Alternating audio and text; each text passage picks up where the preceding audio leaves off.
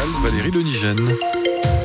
Bonjour Valérie. Bonjour. Du froid encore, mais des températures positives sous, sous le soleil aujourd'hui.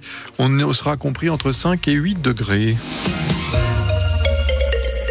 Les pêcheurs tentent de s'organiser. Ils n'ont pas l'intention de rester à quel les bras croisés. En tout cas, ils étaient une cinquantaine de patrons de pêche, des fileyeurs bretons, hier à la criée de, de Concarneau.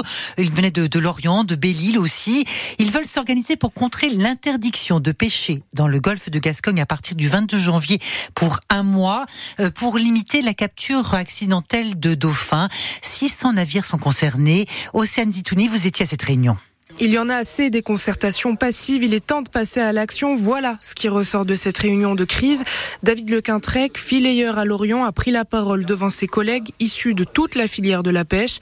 Avec les agriculteurs, ils veulent manifester à Paris pour... Qu'on arrête de s'acharner sur notre métier, tout simplement. Ça devient de la persécution. On nous sommes d'arrêter de travailler pendant un mois en plein hiver. On nous restreint nos quotas de manière euh, abusive. On peut plus continuer comme ça. Assis en train d'écouter attentivement les débats, un filayeur de Belle-Île en mer n'en pense pas moins. Dans deux ans, il sera à la retraite. Selon lui, mettre à l'arrêt un mois les pêcheurs en cette période revient à tuer leur affaire.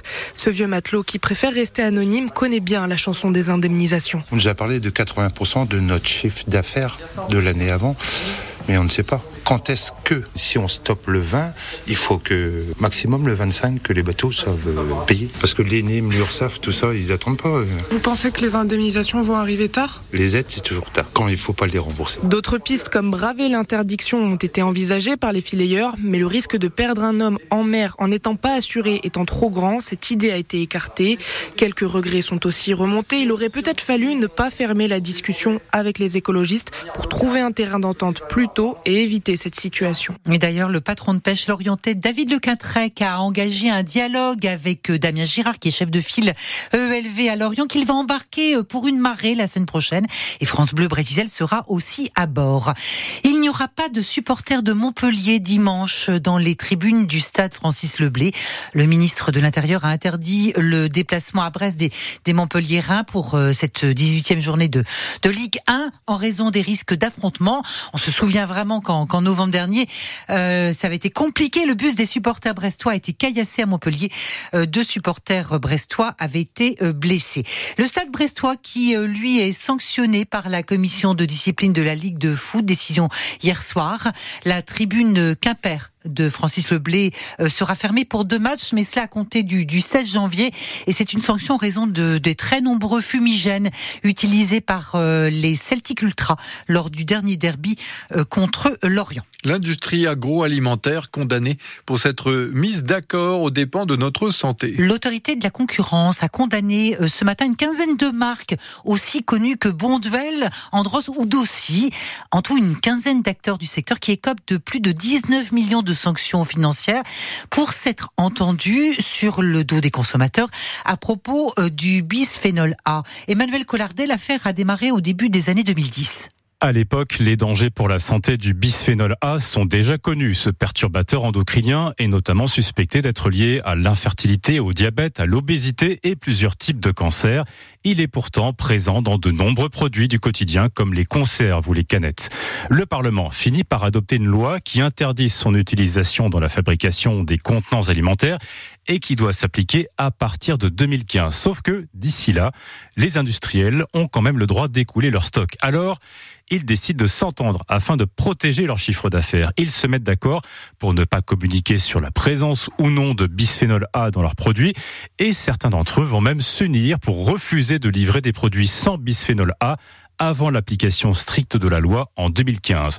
Deux ententes très graves, estime l'autorité de la concurrence, car pendant plusieurs années, elle a privé les consommateurs de pouvoir faire le bon choix pour leur santé. Gabriel Attal va recevoir euh, séparément à compter de d'aujourd'hui et dans les prochains jours les leaders des organisations syndicales, patronales et organisations d'élus. Le Premier ministre va aussi déjeuner demain avec les chefs des groupes parlementaires de la majorité à l'Assemblée nationale et au Sénat. Et en revanche, on ignore toujours quand le nouveau gouvernement sera annoncé. Avec cet épisode de froid, la centrale à charbon de Cordemais en Loire-Atlantique a redémarré euh, cette nuit pour produire produire de l'électricité et compenser la hausse de consommation. Le taux du livret A va rester très supérieur à l'inflation. C'est ce qu'a promis ce matin le gouverneur de la Banque de France. Il est actuellement fixé à 6% et doit être révisé à partir du 1er février. À Saint-Brieuc, cet après-midi, le procès d'un homme accusé d'avoir menacé le maire de Calac. Calac, oui, cette commune des Côtes d'Armor qui a fini par renoncer à un projet d'accueil de réfugiés. Léo Rosé, on soupçonne cet habitant d'Ille-et-Vilaine euh, d'avoir d'avoir envoyé deux mails à la mairie de Calac. C'était le 17 septembre 2022 dans un contexte de harcèlement euh, des élus. Menaces de mort, tags fascistes, agressions. Pendant quelques mois, des militants d'extrême droite ont multiplié les exactions pour déstabiliser les élus de Calac, cette commune de 2000 habitants qui avait un projet d'un centre d'accueil pour réfugiés. Les deux mails qui seront examinés cet après-midi sont arrivés sur l'adresse électronique de la mairie à l'intention du maire. Ils parlent de déchets de migrants et menacent on va tout brûler, pensez à vos familles. Les élus déstabilisés finiront par renoncer au projet. Selon nos informations, l'homme qui comparaît cet après-midi aurait agi de façon isolée, mais les enquêteurs ont tracé les adresses IP de trois autres personnes soupçonnées elles aussi d'avoir menacé les élus. Deux ont été auditionnés. L'enquête se poursuit pour localiser la troisième. L'audience est prévue à 13h30. Le prévenu comparaît pour menaces, violences et actes d'intimidation envers un élu public pour qu'il accomplisse ou s'abstienne d'actes de son mandat. Le maire de Calac cet après-midi euh, entend demander 2000 euros au titre du préjudice euh, moral. Trentaine de rassemblements en France pour dénoncer le soutien euh, d'Emmanuel euh, Macron à Gérard Depardieu, dont un appel à Brest à 18h devant le, le tribunal. C'est un mot d'ordre à l'initiative du collectif Grève féministe, alors que l'acteur est accusé de violence sexuelle par une quinzaine de femmes et mis en examen pour viol depuis 2020. En voile, les marins engagés dans l'Arkea Ultimate Challenge Brest sont au large des côtes du Sénégal. Ce matin, Charles Caudrelier est repassé devant Tom Laperche, suivi par euh, Thomas Coville, Armel Lecléache. Anthony Marchand est un petit peu plus loin à la manœuvre et Éric Perron ferme la marche.